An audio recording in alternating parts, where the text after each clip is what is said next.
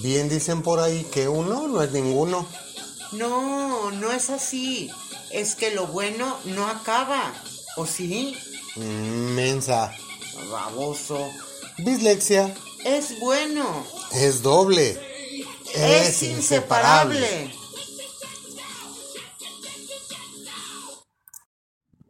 ¿Qué tal? Bienvenidos a esta emisión de Bislexia con como no podría ser de otra manera, no puede ser diferente, no pues no sería igual. Ceci Colombo, Ahora no voy a decir Jay. ¿por qué no? Porque voy a decir Jay. ok. Y su servilleta JC. Vamos, Pero- pero... por cierto, hay que, sí, tienes razón, hay que aprovechar este espacio para anunciarles que Bislexia acaba de dejar de ser Bislexia. No, sigue siendo Bislexia, pero ¿Qué será Ya. trislexia? ya sería Trislexia. no. No, no, bislexia. Es Bislexia. Se suma un nuevo integrante al equipo de Bislexia.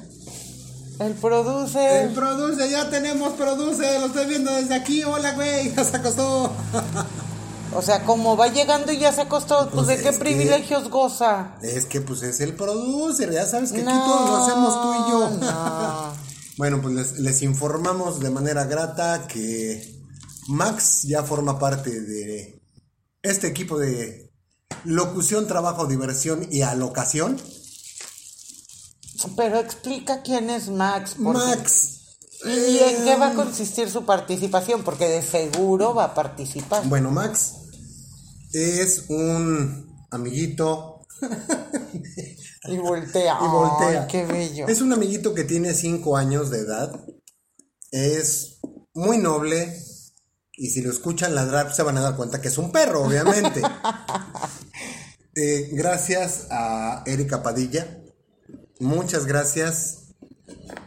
Mm, Los tiempos son perfectos. Y yo no sé si tenemos alas o no, pero Max como nuevo integrante del equipo Bueno, y algún. algún y de la central camionera para el mundo. Así que si escuchan ustedes un ladrido, pues es Max, nuestro Nuevo producer. Chale. Y bien, arrancamos. Estos tiempos, Ceci y amigos que nos escuchan, son muy complicados. Se han vuelto muy una cacería de brujas dentro de la memoria del pueblo mexicano, de la historia del pueblo de México. Ahorita está muy de moda. Vamos a evitar, en la medida de lo posible, el tema político. Pero es, es inevitable hablar que todos los tiempos, y ya lo hemos platicado en un par de programas anteriores, eh, en todos los tiempos se habla de la historia del vencedor, o se habla de la historia de la víctima, o se habla de la historia eh, desde algún punto de vista. Sí. Pero, pues desgraciadamente, porque ahí sí no hay otra forma de decirlo, desgraciadamente en este gobierno, no nada más hablamos del lado de la historia que ellos nos quieren mostrar, simplemente ahora estamos viendo una historia modificada a su antojo, ya no nada más del lado del vencedor o del perdedor.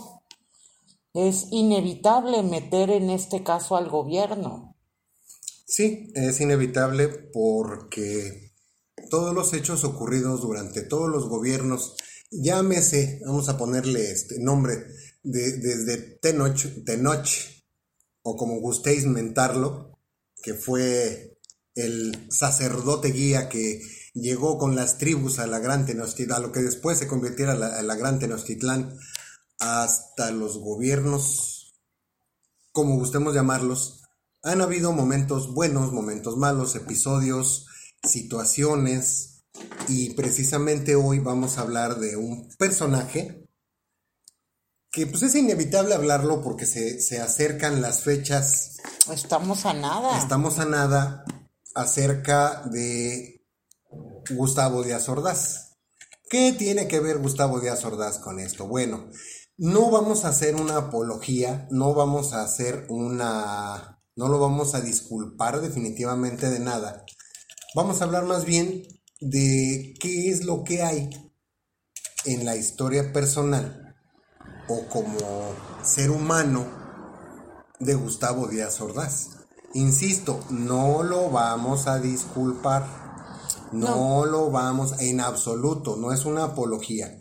Pero aquí, eh, dentro de lo que vamos a dejar prácticamente al final, es esa parte del ser humano, de la persona, del gobernante, del esposo, del papá, de la chingada, perdón, de, de etcétera, etcétera, que son datos que no conocemos. A final de cuentas, hombre, a final de cuentas, me refiero a ser humano, Claro. mexicano y que sí tuvo mucha influencia en la historia de nuestro país. Ya sabes que a mí me gusta mucho conceptualizar algo antes de abordarlo. Todos hablamos de historia, todos sabemos la materia impartida en la escuela que es historia. Todos tenemos una historia. ¿Pero qué es una historia? Por definición, es la narración de los sucesos del pasado, generalmente de la humanidad, aunque también puede no estar centrada en el humano. Es una disciplina académica que estudia los acontecimientos, estos acontecimientos a través del tiempo, en una, en una ciencia social, perdón, debido a su clasificación y método. Pero si no se centra en el humano, puede ser considerada como una ciencia natural, especialmente en un marco de la interdisciplineidad. ¿eh? ¿Qué tal? No me Ok. equivoqué, tú sí, en cualquier forma. Forma parte de la clasificación de la ciencia que engloba eh, pues estas dos, o sea, es decir, una ciencia mm, factual De hechos. de hechos. Obviamente, como lo platicábamos, se platica el lado pues, a que, que a cada quien le tocó vivir.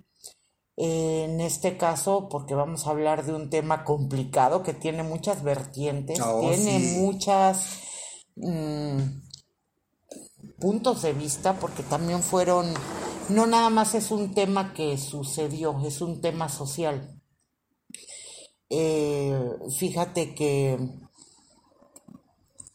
trataremos, de acuerdo a la bibliografía que tenemos, de, como bien dices, no se va a disculpar a nadie, simplemente vamos a tratar de narrar un poco lo que es eh, la historia de un hombre y pues los hechos que Pues, serán de- de- de- hay de curiosos, datos curiosos. Hay de todo, hay desde datos curiosos hasta... Bueno, pues mejor lo escuchamos, ¿no? Para... Claro, y por último, ya nada más para terminar el concepto, eh, volvemos al punto. En el gobierno actual, sí, están tratando de dar su versión de la historia desde su particular punto de vista, Claro. por no llamarlo las este, falaces otros datos, pero lo, lo que no va, creo, es que personas que dicen que tienen títulos acerca de la materia o que tienen que ver con historia, pues de plano quieran no nada más eh, adecuarla a su punto de vista, sino de plano omitirla o cambiar la versión. Eso es lo que no se vale. Definitivo. Entonces, como siempre, cada quien tenemos nuestra mejor opinión y pues empezamos. Y empezamos.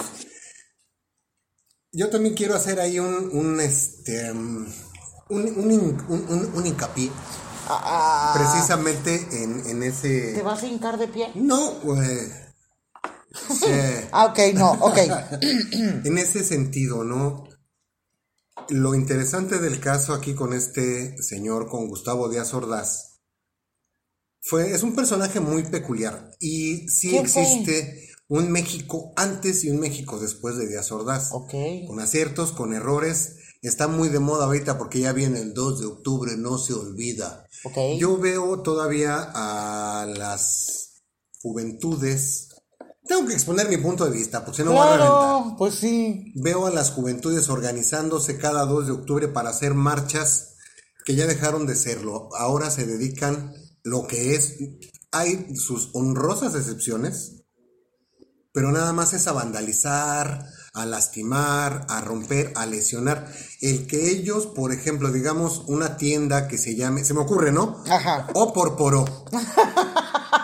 No es el Oxxo. No es el Oxxo, no, se llama O por poro. Sí, ok, el O por poro Meri- de Mérida. De Mérida. Que tengan la mala suerte de estar en el, en el trayecto de la gloriosa marcha de estos engendros de Satanás. Rompen y que el imperialismo y se llevan las papas y el refresco y muera el capitalismo y también préstame unos chicles.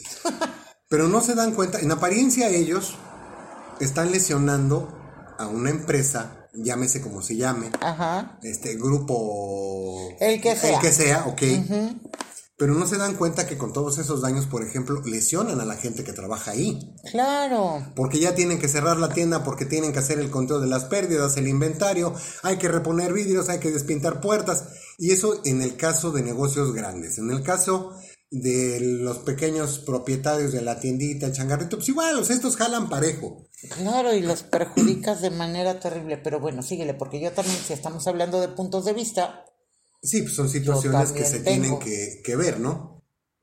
Hay un punto ahí también que yo estoy esperando que explote el cohete. sí, que por ejemplo, eh, yo participé en mis épocas de estudiante ok. en, la gloriosa, las- en la gloriosa Universidad Nacional Autónoma de México, CCH3 de vez de Cinte Vallejo está presente. A Íbamos a con las marchas. Pues es que no podemos hablar de cosas. No, yo no era porro, yo iba con los porros, que no es lo mismo. Ah, muy bien, ok. Yo nunca me fui de Ok, compras. síguele, síguele. Pero no íbamos Un porro. con, con- no, no nos eh, tapábamos, no nos cubríamos la cara. Ajá. Ahora, ¿por qué lo hacen? Bueno, es que ahí te va un, un pequeño, también es punto de vista porque no lo dice nadie. Eso lo he visto yo a través del tiempo. Tú hablas de, de esos movimientos que tienen fechas específicas para realizarse. En este caso es el, como bien dices, el 2 de octubre que no se olvida. Al igual que, pues tú sabes, la marcha feminista y ahora el paso de lista de, de los de Ayotzinapa y bueno, se siguen sumando eventos porque pues no son cualquier tipo de eventos, desgraciadamente llevan alguna bandera Sí, política. política, punto. Pero son movimientos sociales, son movimientos sociales que te preguntas, bueno, ¿por qué antes con máscara y ahora, digo al revés, antes sin máscara y ahora enmascarados? Eh, ¿Por qué dañar a tienditas, tiendotas? En fin, porque se desvirtúa lo que es la marcha inicial o el objetivo de la misma, y precisamente por política, por movimiento social, eh, sociales, no, no por algún partido en sí, eh, incluso por, híjole, ¿cómo no decirlo? Estado de ánimo actual o en que se vive en ese momento en la sociedad.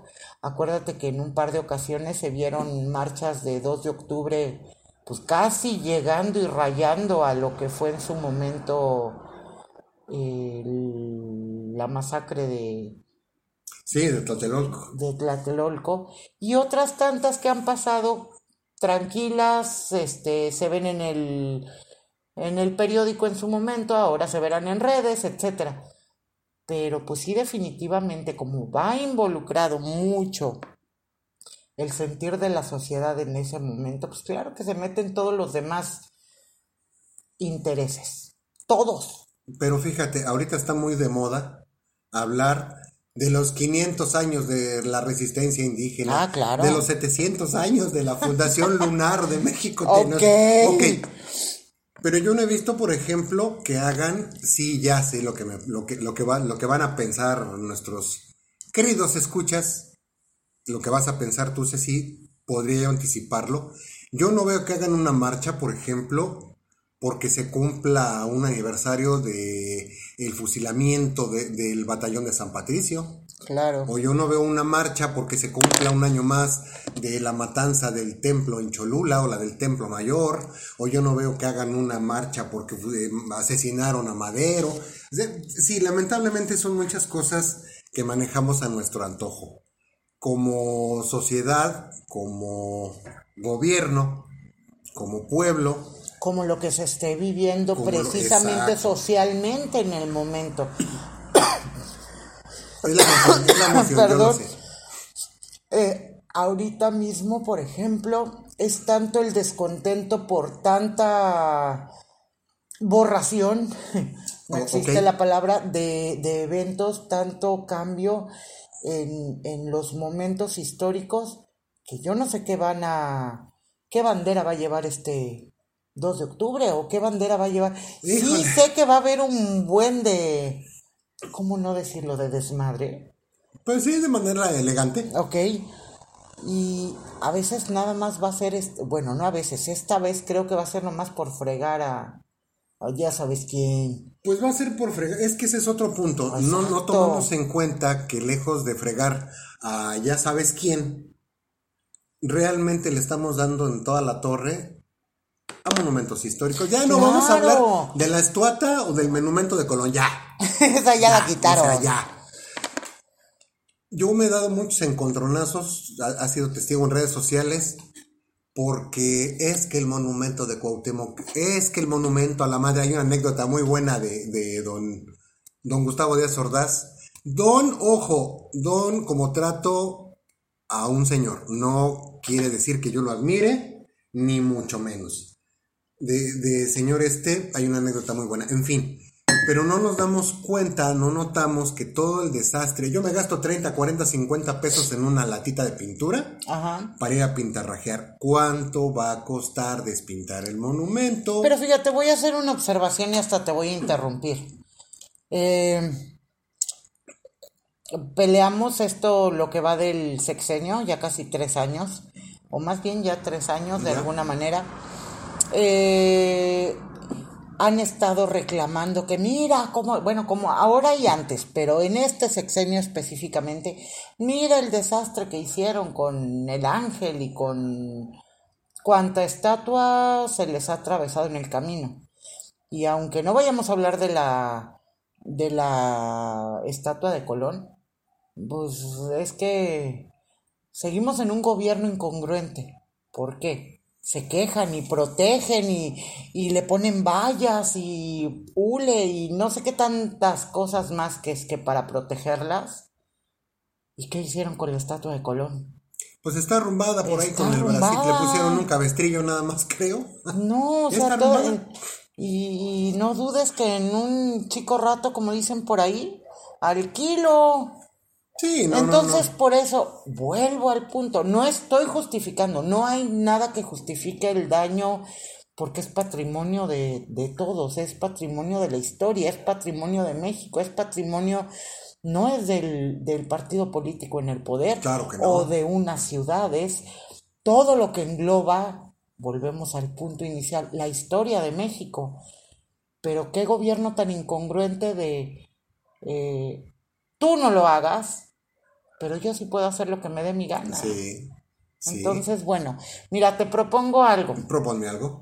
Vámonos a un pequeño corte y regresando entramos de lleno con... Sí, nos tiramos en materia, porque si no... ¡ah! No, seguimos aquí en plena opinación y acuérdate que si no hablo hasta subtítulos. Oh, sí, lo sé. bueno, pues entonces... Regresamos. Regresamos. tardamos. Gracias. Seguimos en este momento con las peticiones. Tenemos una llamada. Hola, buenas noches. Este, buenas noches. ¿A quién tenemos en la línea? A, a, Tommy, soy Tommy. Hola Tommy, ¿en qué, canción te gustaría escuchar? Este, sí, sí, ¿me puede comunicar con una canción? Eh, sí, Tony, ¿cuál quieres? Ah, la, la, la del cargador. Eh, sí sabes que estamos al aire y la estación... Adiós a los recuerdos. no tiene exactamente esa canción que estás pidiendo. Sí la tienes y yo la escuché apenas. ¿De cuál estamos hablando, La- Tony? es la del cargador esa que dice, aguanto un refri y... Ok, Tony, eh, la voy a sintonizar y te la ponemos más adelante, ¿de acuerdo? Este... Nada más ponen canciones en inglés. Sí. Ah, entonces me puede poner una que se llama huevos con aceite. Eh, ¿Cuál es esa?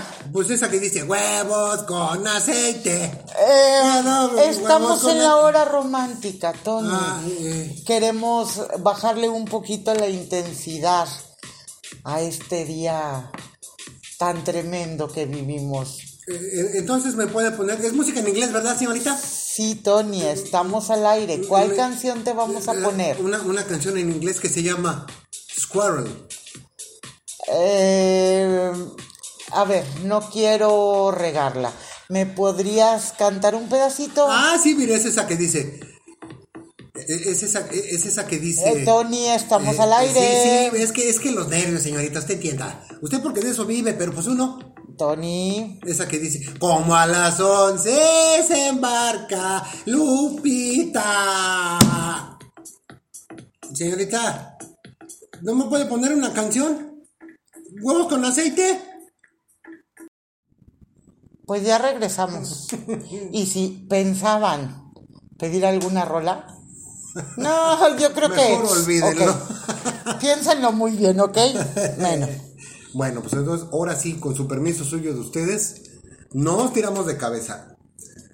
Don Gustavo Díaz Ordaz Bolaños, todo eso, para los cuates el trompas, nació en San Andrés Chalchicomula, en Puebla. Hoy se llama Ciudad Cerdán. Aquel de Chalchicomula, pata de mula, bibidibabidibú. Bueno,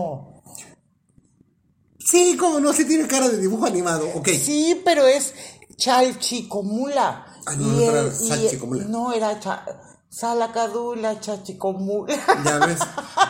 no, Chachi, no Chalchi. En fin, bueno, nació en Puebla este señor. Ok. Y dentro de su familia existieron muchas líneas del, del índole o de la índole liberal. Este señor era nieto de un señor llamado José María eh, Díaz Ordaz, que encabezó en Oaxaca, a- organizó a las fuerzas eh, liberales frente a las conservadoras durante la guerra de reforma. Este señor José María Díaz Ordaz también fue gobernador del estado.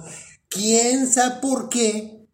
Lo mataron, ya ves esas intrigas de la de política, esas cosas ¿no? que de repente pasan.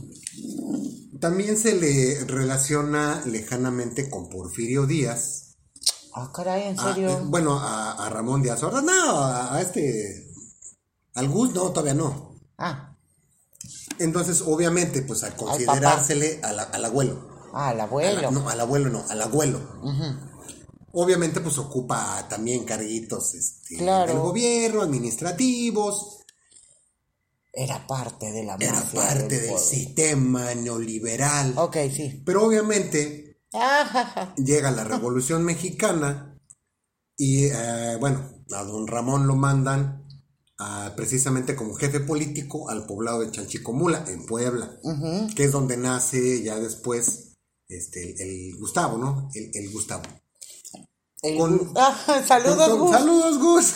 Sisto. Obviamente con todo este relajo que hay durante la, la Revolución Mexicana, los Díaz Ordaz pues pierden gran parte de sus propiedades. O sea, como jefe político, Ajá. pues eran dueños y señores del territorio. Entonces regresan a Jalisco, de Jalisco se van a Oaxaca, que es donde Gustavo Díaz Ordaz, que nació en 1911, hace sus estudios básicos y fíjense qué cosa tan simpática, ingresa al famosísimo Instituto de Ciencias y Artes de Oaxaca para estudiar su escuela preparatoria. Obviamente la falta de empleo, la- los pocos ingresos de la familia, los hacen que se regresen a Puebla otra Órale, vez a, a Chalchicomula. En, la, en el Colegio del Estado de Puebla se recibe de abogado a los 26 años. Ajá. dijéramos, pues es una edad, buena edad para empezar a litigar, para empezar a trabajar. Y entre esos cargos, este señor tuvo, que, tuvo sus que veres. Fue presidente de la Junta Federal de Conciliación y Arbitraje y magistrado del Supremo Tribunal de Justicia en Puebla. Órale. Tiene después en durante el gobierno de Avila Camacho llega a ser vicerrector de la Universidad de Puebla y luego secretario general de gobierno con el, con el perdón, gobernador Gonzalo Bautista, que fue eh, sucesor de Maximino Ávila Camacho. Otra, vez la mafia del poder. En el año de 1943 fue postulado y electo diputado a la 39 legislatura, representando el Distrito 1 de Puebla. Termina su cargo en 1946 y entonces pasa a ser senador en el, en el año 1952. Se codea ahí en esas, en esas instancias. En esos entonces. Y en esos, eh, así, así mero, con personajes de la talla de Adolfo López Mateos, quien fuera posteriormente presidente de la República, Alfonso Corona del Rosal, que fue regente de la Ciudad de México, Órale. Y que fue un hijo de sus dos espadas, cuentan los que dicen. Pero esa es otra historia. Esa es otra historia, es correcto. Eh, con el presidente Ruiz Cortines llega a ser director general jurídico de la Secretaría de Gobernación. Después pasa a ocupar la oficialía mayor de la misma Secretaría de Gobernación. Realmente esos cargos no eran netamente políticos, eran lo que, lo que hemos eh, dicho, cargos administrativos. Administrativos de gobierno, de, alguna manera. Y definitivamente, pues con mucho contacto con la gente que hacía política.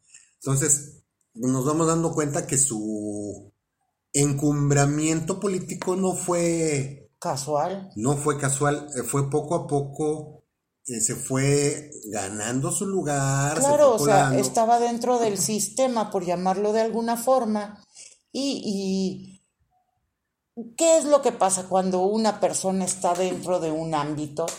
Pues sí, vas escalando, buscando y obviamente tenía que, culminar en una situación como la de él, ¿no? No, definitivamente. Y después de que termina su, su periodo gubernamental, bueno, que ahorita vamos para allá porque podríamos pensar que como de muchos presidentes en México...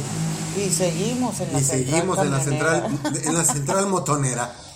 Eh, termina su, su, gobierno, termina la presidencia y se acabaron los cargos dentro del gobierno. En el caso de Díaz Ordaz, no. Pero bueno, eh, en 1958 que sale Ruiz Cortines y entra López Mateos, cosa curiosa, ese, eh, lo, lo, nombran a Díaz Ordaz como secretario de gobernación. Órale. Obviamente pues ya se conocían de tiempito atrás, desde que eran senadores, ya eran así Cuachalalangas, ya sabemos que don Adolfo López Paseos era bien amante de vino, mujeres y canto. Y dicen que don Gustavo, pues no cantaba tan malas rancheras. Y pues obviamente se forma ahí una amistad que después se convierte en una mm, alianza política para dejarle el cargo a Díaz Ordaz como presidente de 1964 a 1970. Ah, bueno, pero obviamente pasó por donde tenía que pasar todo priista que aspirara a una presidencia. ¿Por Pasó a ser em, independientemente, o tuvo cargos también dentro del Partido Revolucionario ah, Institucional. Claro, pues obviamente. Llegó a fíjate ser funcionariazo ahí. Ajá, fíjate que ahorita que te estoy escuchando hay muchos datos que obviamente desconocía. Pero ahí voy otra vez. López, hate you. Eh, yo creo que de ahí se encumbra o de ahí se nombra eh, la mal llamada mafia del poder, que a final de cuentas sí está tremendo esto de que amigo y cargos públicos y, cargos políticos y partido otra vez y, bueno Así como que vamos descubriendo algún par de cosas actuales. Sí, curioso, curioso, ¿no? Porque, eh, insisto, termina su sexenio, no terminan las amistades, no terminan los cargos y obviamente pues no termina la trayectoria de este señor. No, pues al contrario, sigue creciendo. Y siempre, fíjate, lo veían en los eventos, a ver si le suenan los nombres. El nombre, porque independientemente de, de Adolfo López Mateos, también con Alfredo del Mazo. Claro. O sea, otra vez me suena Tlacomulco, no sé por qué. No sé por qué. Entonces, imagínate, en fiestas, en eventos políticos, en obras de teatro, en asuntos de, de, índole legal en los tribunales, también estaban juntos. O sea, imagínate ver llegar a esos tres así de. ¡Oh! Y es que, pues, si te pones a pensar en las edades, yo creo que desde ahí nace el trauma psicológico político de López Obrador, o sea, lo excluyen y bueno, esa será otra historia, pero caray, crecer viendo eso. Sí está. Sí, sí, está. Sí se aprende, sí, se aprende, sí se aprende. ¿cómo no? Aunque digan que no. Fíjate, por ejemplo, dentro de los ideales políticos, este señor siempre dijo que le gustaba más la política que la abogacía. ¿Se notó? Se notó, bueno. pero fíjate que sí hay dentro de ese conjunto de, ideales políticos de Gustavo Díaz Ordaz, tuvo cosas muy positivas, o sea, no todo fue malo. A ver. Por ejemplo, eh, atenta. Le dio continuidad a las obras de infraestructura de eh, todo el país, mismas que ya venían de finalizar la Segunda Guerra Mundial, Ávila Camacho, después nos seguimos con López Mateos, no es cierto, me brinqué, sí, Ávila Camacho, López Mateos, bla, bla, bla, bla, bla. Y él establece un programa especial de desarrollo económico y social en el país de, en el cuatrienio del 66 al 70. Obviamente continúa con los créditos agrarios. Estos créditos agrarios es otra historia. Fue cuando se empieza el reparto de tierras con Lázaro Cárdenas, que también fue un caso, ¿no? Un caso para la araña, todo ese tipo de, de, repartos agrarios, porque a ver si le suena el caso. este, Cecilia Colombo, te entrego las escrituras del predio ubicado en la manzana 3.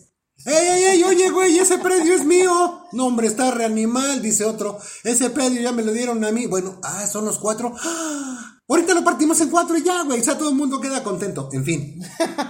pero seguían dándose los créditos agrarios. Se buscaba que el país creciera porque eh, el futuro estaba en el Claro, venían muchos acontecimientos eh, que puedo decir uno, el, los Juegos Olímpicos precisamente. Sí. No, no se podía hablar de eh, de una central avionera como ahora, o sea, ahora sí haciendo referencia a lo que dice López, eran tiempos neoliberales en donde tenías que estar a la altura.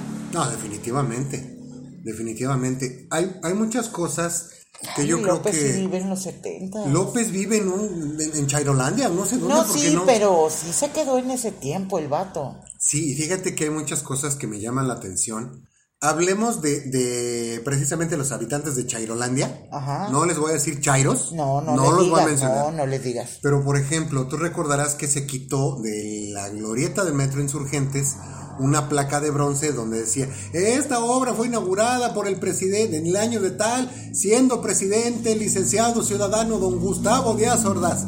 Se retiró esa placa. Chairos, ya no usen el metro. ¿Qué creen? Malas noticias, güeyes. El metro de la Ciudad de México se construyó bajo su mandato en su línea inicial. Él fue el que inició todo precisamente ese tipo de construcciones. Esa es una. Fomenta el desarrollo económico de México. Bueno, ya lo habíamos comentado precisamente en el campo. A, no sé si le suene la reforma agraria. También, También, parte del crédito agrario. Exactamente. Pues es que de hecho de eso deriva un buen de cosas. Exactamente firma el Tratado de Tlatelolco, porque, bueno, no porque en el que ese tratado se proscriben las armas nucleares en América Latina. Imagínense ahorita si no se hubieran proscrito, al pinche Lorenzo de Maduro, te voy a aventar una bomba. Ah, no, ese es cubano, ¿ah? Sí. Ese es cubano, a, a Raúl Castro. Te vamos a bombardear con, güey. Amenazamos a los Estados Unidos y vamos a pedir una canción. Ah, no, será otro. Definitivamente, dentro de, dentro de, de los logros de este señor, o sea, vamos a verlo en apariencia, pues no tiene la mayor importancia, como diría don eh, Arturo de Córdoba, pero sí, realmente sí. Teniendo tanto líder loco como hay en América Latina, ya nos hubiera caído una bombita nuclear y ¡ay! Se me escapó. Pero también eh, se realiza la Copa Mundial de Fútbol en el 70, ahora sí, los Olímpicos del 68. Exactamente, los Olímpicos en el 68, que fueron aquí, uno de los datos curiosos, fueron las primeras, los primeros Juegos Olímpicos transmitidos por televisión a nivel mundial a colores. Esos fueron los primeros, eh, las primeras noticias de México a colores en el mundo. Pero también ahí va otra para que para que vean los alcances de este señor que le encantaba la política pero a final de cuentas era un abogado per se. Promulga el primero de mayo de 1970, es decir, en su último año de mandato, la Ley Federal del Trabajo. Gracias a esa Ley Federal del Trabajo, pues se, se regulan la relación entre patrones y trabajadores, se marcan los salarios, las prestaciones, que es un riesgo de trabajo, las indemnizaciones, los despidos. Yo sé que afortunadamente nos escucha algún abogado y sabe que estamos hablando de esto y que la ley federal del trabajo es una Biblia. Y efectivamente, aparte de que pues la hizo un priista, o bueno, la firmó el, un priista, también volviendo a tiempos actuales, pues se habla de eso, ¿no? ¿Cuántas veces hemos escuchado a cualquier individuo de Chairolandia eh, que esa ley apoya al patrón, no al trabajador, cuando realmente si nos escucha algún abogado, díganme lo contrario, definitivo donde está, es donde están parados los, los trabajadores, o sea, quien de veras se pone a, a ayudar cuántas instituciones o eh, sí son civiles, eh, privadas, etcétera, pues se basan precisamente en eso y lejos de beneficiar al, patrón, pues no, es definitivamente para el trabajador, cosa que bueno, algún día entenderán, pero no será en este sexenio. No, ni en este sexenio ni en este programa, porque no estamos para adoctrinar a nadie. A nadie. Nada más es así, este, una manera muy, muy somera, aunque no lo crean, de conocer al humano detrás del monstruo que que tenemos conceptualizado o que tuvimos conceptualizado a Gustavo Díaz Ordaz. Pero, pero, ahorita que regresemos, les platicamos las curiosidades de Gustavo Díaz Ordaz. No nos tardamos. Seguimos y continuamos con las peticiones musicales. Esta canción está dedicada a Max. So I just said to myself, who let the dogs out? Who? Who? Who let the dogs out? Who, who, who, who, who? Who, who let the dogs out? Who, who?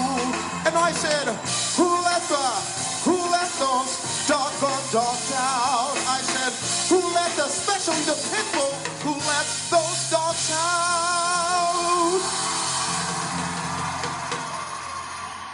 Then I realized I knew who let those dogs out. Just above the ridge, I could see a vision. And that vision, that vision was me. I let the dogs out. It was I.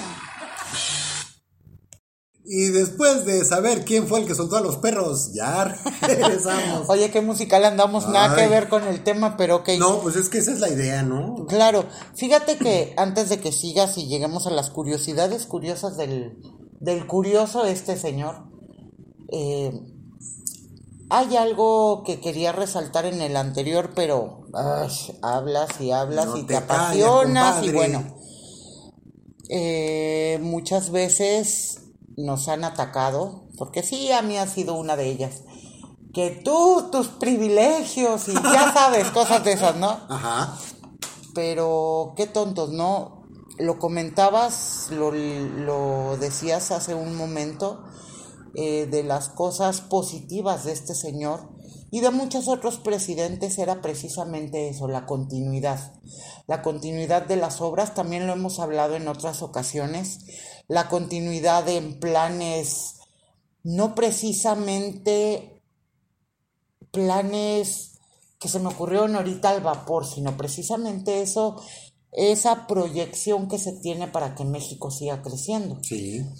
Ahorita más que sabido y más que visto, estamos en el punto en donde alguien diferente con tal de acabar con esa mafia del poder, etcétera, se le olvidó que se está llevando entre las patas a México, a los mexicanos y a su desarrollo. Sí, definitivamente. Un comentario rápido que ya también hemos hablado hasta el cansancio, el que haya terminado con el Seguro Popular, Ah, la implementación de un nuevo eh, forma de seguridad social porque todavía no es algo concreto el INSABI todavía tiene muchas deficiencias etcétera etcétera.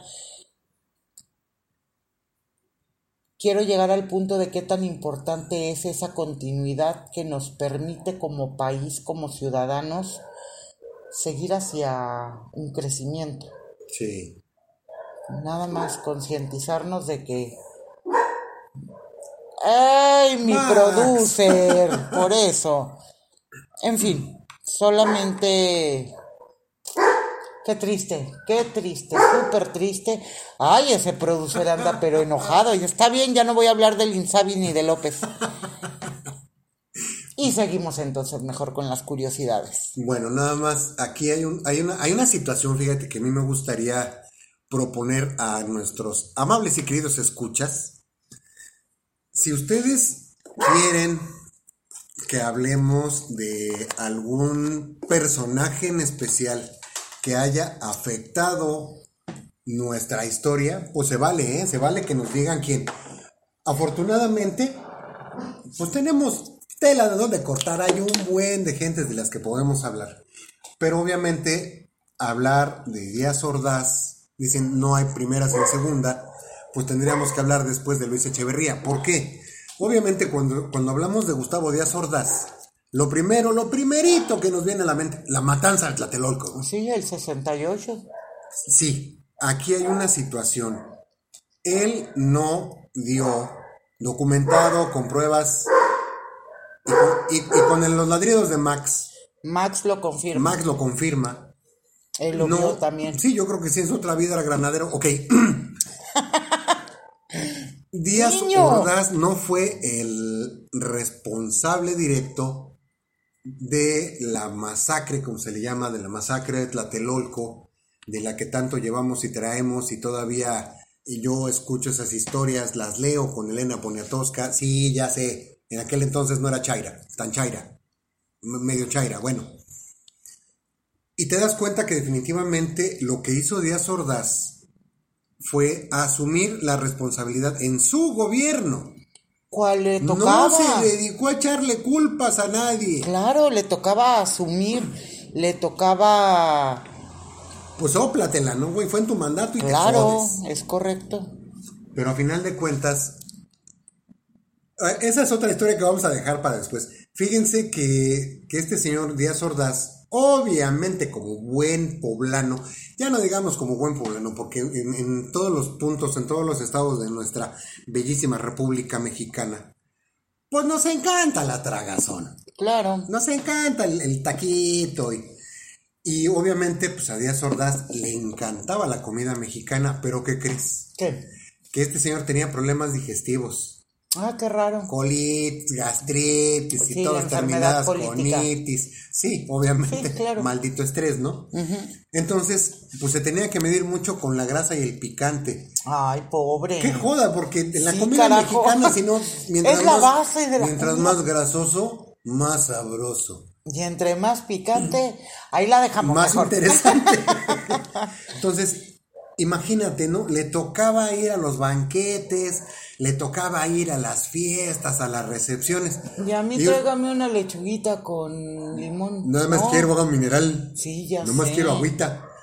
Porque, curioso, pues obviamente, después de. de- Yo creo que era. Imagínate después del, del grito. ¿Cuál pozole? ¿Cuál pozole? La cena mexicana, porque en aquellos tiempos había señoras fiestas, ok. Imagínate esa cena vasta en alimentos ricos en... Vitamina G. de, G de grasa, G de gordo. Entonces, y, pues. y tráigame mi lechuguita. Sí, yo nada más agua mineral, porque además no cenaba. Sí, son datos absurdos para hacer plática a lo mejor. A mí qué me importa si ese güey cenaba o no. Pues sí, ¿no? Porque hemos visto... Ay, es que es inevitable, se los prometo que no quiero hablar de... Me gasté 85 millones de pesos para darles pozole y pambazos y agua de horchata a los invitados. ¿Es en serio? Cuando este señor, su vasito de agua y a dormir, ¿no? Pero bueno, a final de cuentas, estamos conociendo un poquito del lado humano de este señor, que también, Ah, era muy, eh, pues documentado, no puedo decirlo, era muy estricto en sus horarios. oh, sí, Aparte de que como se iba temprano a la camita a mimir, a él no le decían vete a mimir, él se mimía y y listo. se acabó. Se levantaba entre las seis y siete y media de la mañana, terminando de desayunar, porque obvio, lo primero que hacía, precisamente por sus problemas digestivos, desayunaba y se ponía a leer los periódicos para ponerse definitivamente al día, estar al... a- tenía su sesión mañanera, pero con los diarios del país, no viendo a ver a quién le va a repartir culpas. Ok, ya no voy a hablar. ¿Y, y, qué- y cuál leía? El Nacional. Ok, no, ya. Pero pues incluso lo puedes buscar en, en los archivos de la Hemeroteca Nacional. Eh, sus pues su parte de esa parte humana, valga la expresión, de sus gustos, aficiones, horarios y etcétera. Sí, y curioso. Mientras nos enterábamos, por ejemplo, que decía Carlos Salinas, en algún momento lo confesó, eh, se lo confesó a Julio Scherer, que después de leer En la ciudad de Dios, su libro favorito era El príncipe de Maquiavelo, acá don Gustavo Díaz Ordaz le encantaba releer, porque obviamente pues ya los leía, los volvía a leer, tenía sus autores favoritos, entre ellos eran Balzac y esa de Queiroz. Órale. Estamos hablando de literatos clásicos, o sea, no era de cualquier este. ¿Ya compraron mi libro? Ok, no. Pero era. Sí, no se van a arrepentir y yo tampoco. Era una persona, pues sí le gustaba estar bien informado. Y hemos visto en, en la red, en, en las redes, en la- en- como internautas, imágenes de Gustavo Díaz Ordaz saliendo a comprar el periódico al, al clásico periodiquerito de aquellos Ajá, entonces Ajá. rodeado de su estado mayor y del gabinete, pero el señor salía a comprar su periódico. Claro. Igual que populistas si gustan. Sí, claro, pero bueno, no, ya, síguele. Pero me parece menos populista eso que salir a Palacio Nacional. Venme a saludar. Ok, ya. Fíjate que dentro de las aficiones en el lado deportivo, podemos Eh, ¿por qué decirlo, no?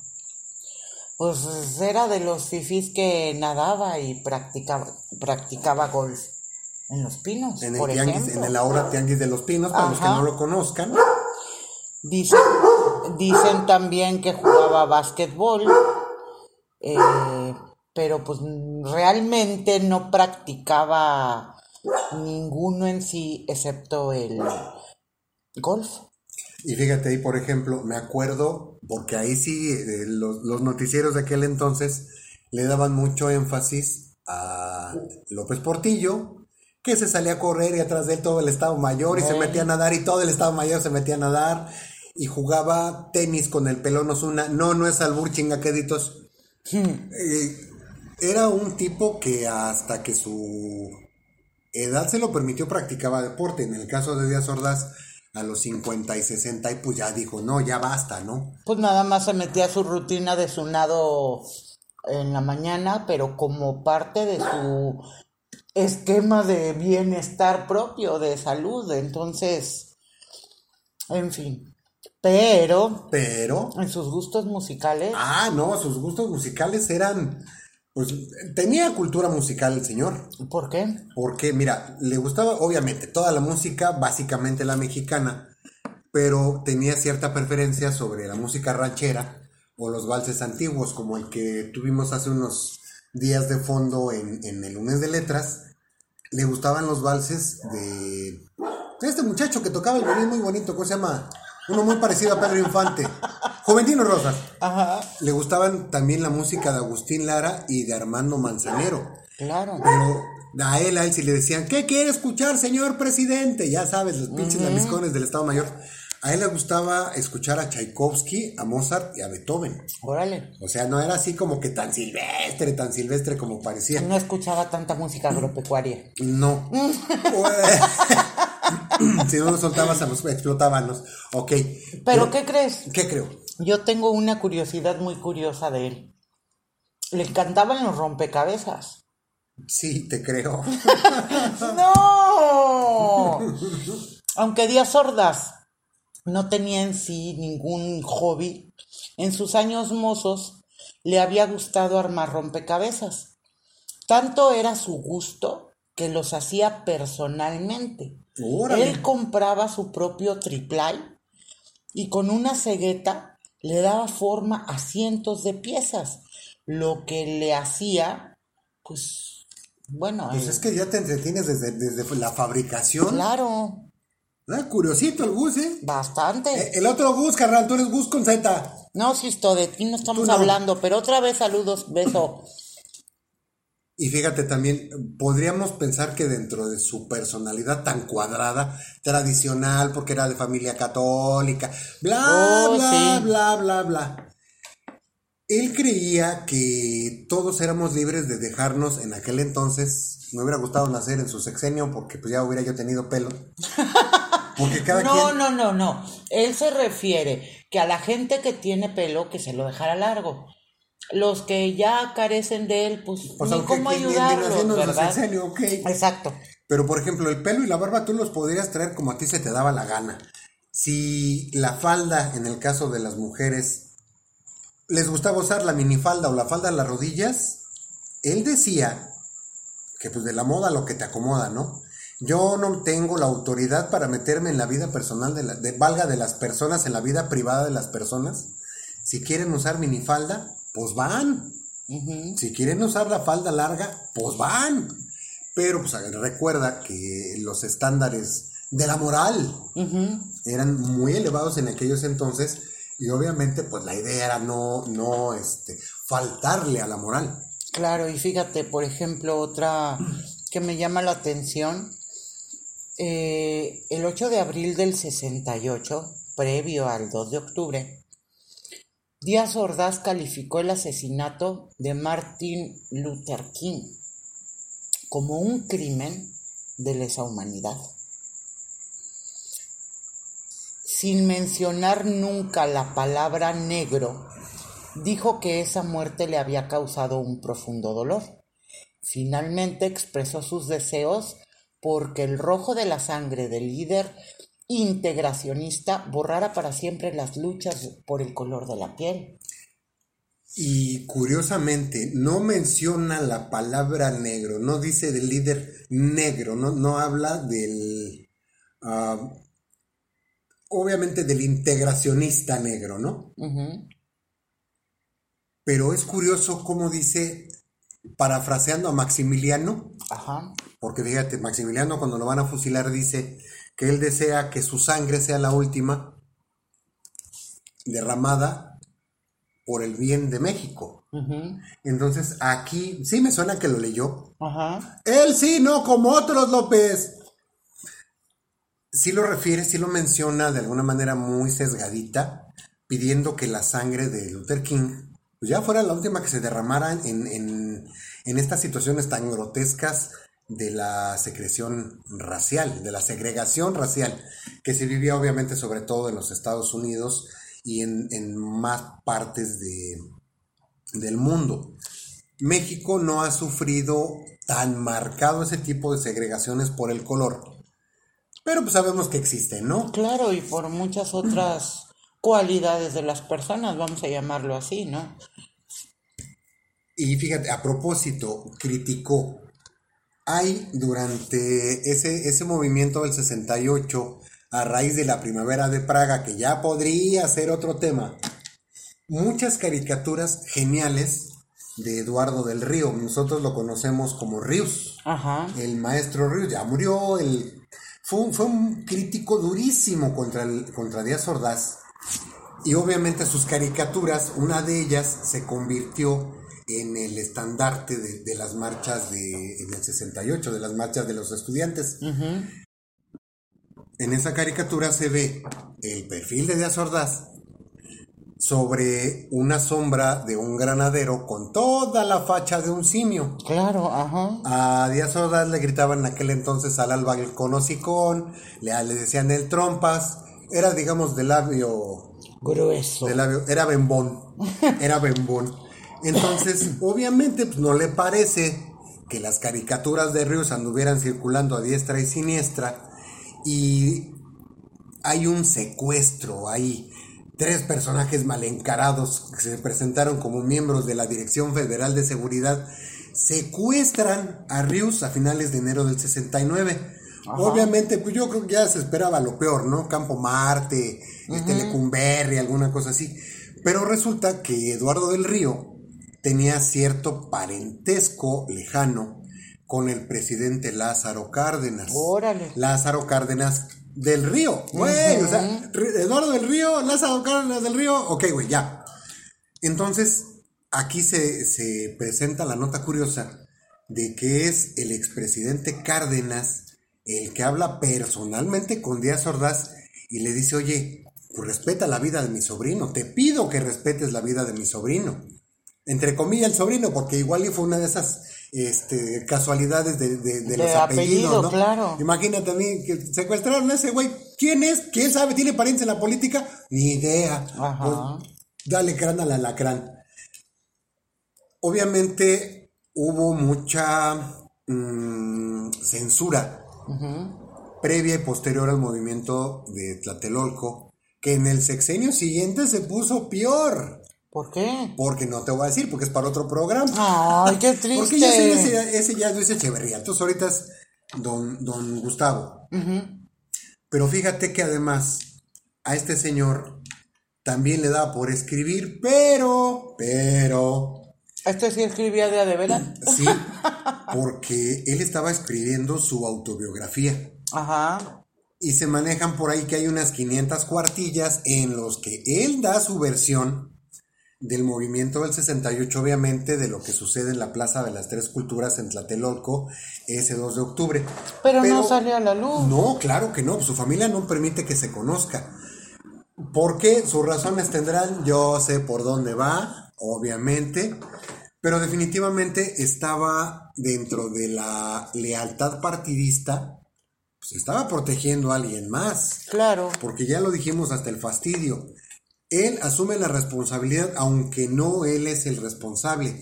Se sabe de algunos intelectuales, algunos periodistas que tuvieron acceso al texto, pero fue de, de manera directa con, con Díaz Ordaz, con la promesa de no decir nada.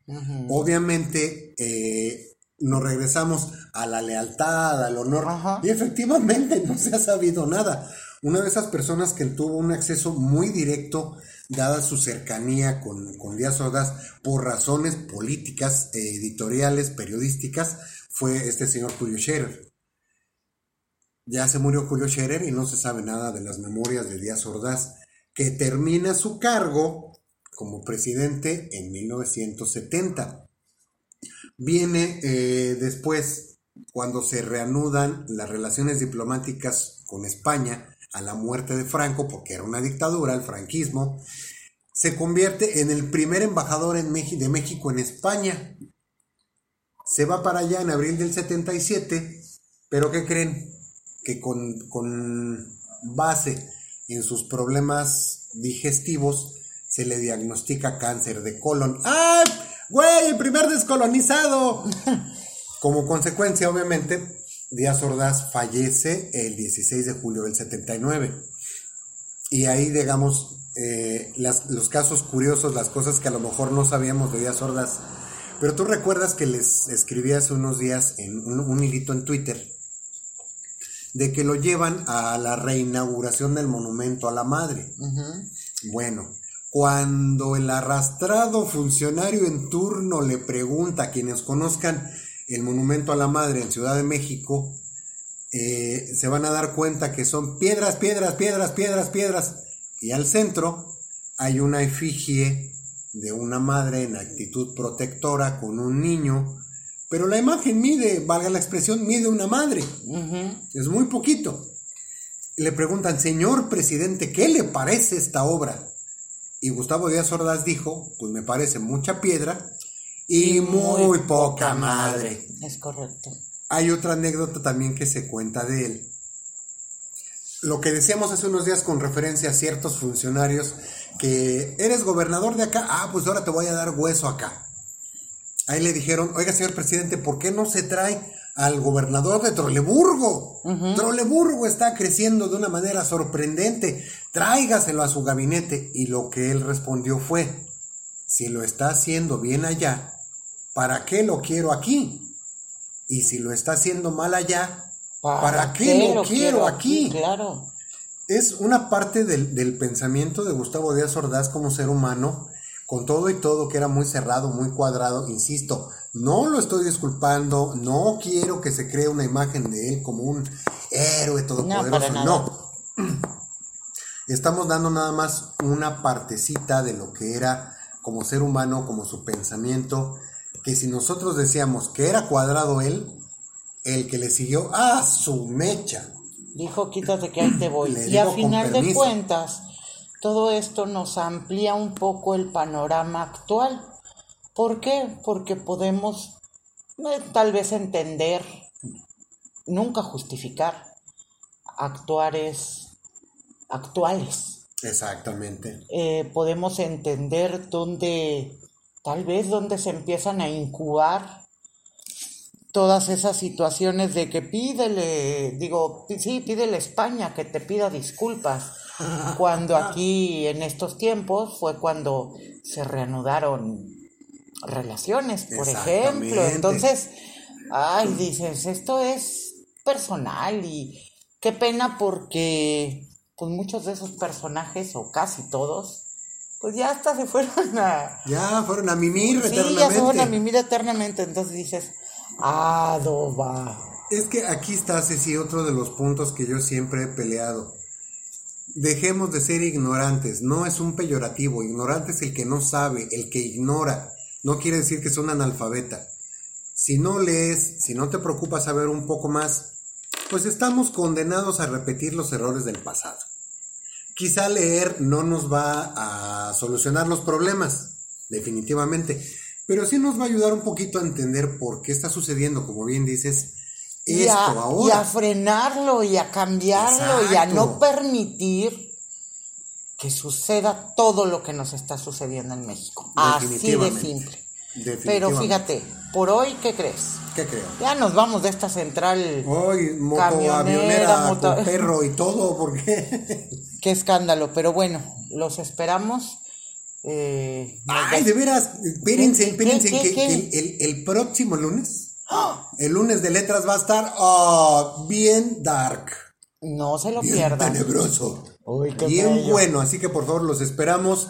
Les agradecemos mucho su atención. Sí, ya nos colgamos de la vaca, lo sabemos.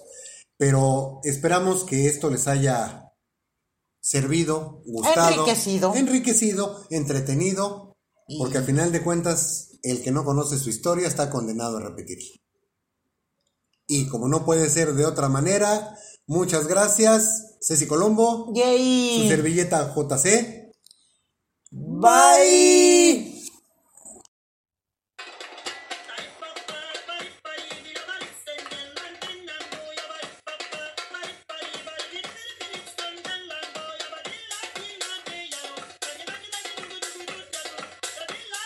Y hasta aquí la bislexia.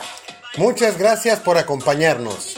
Nos despedimos de ustedes Ceci Colombo, y JC Santa. porque juntos siempre es mejor. Bye.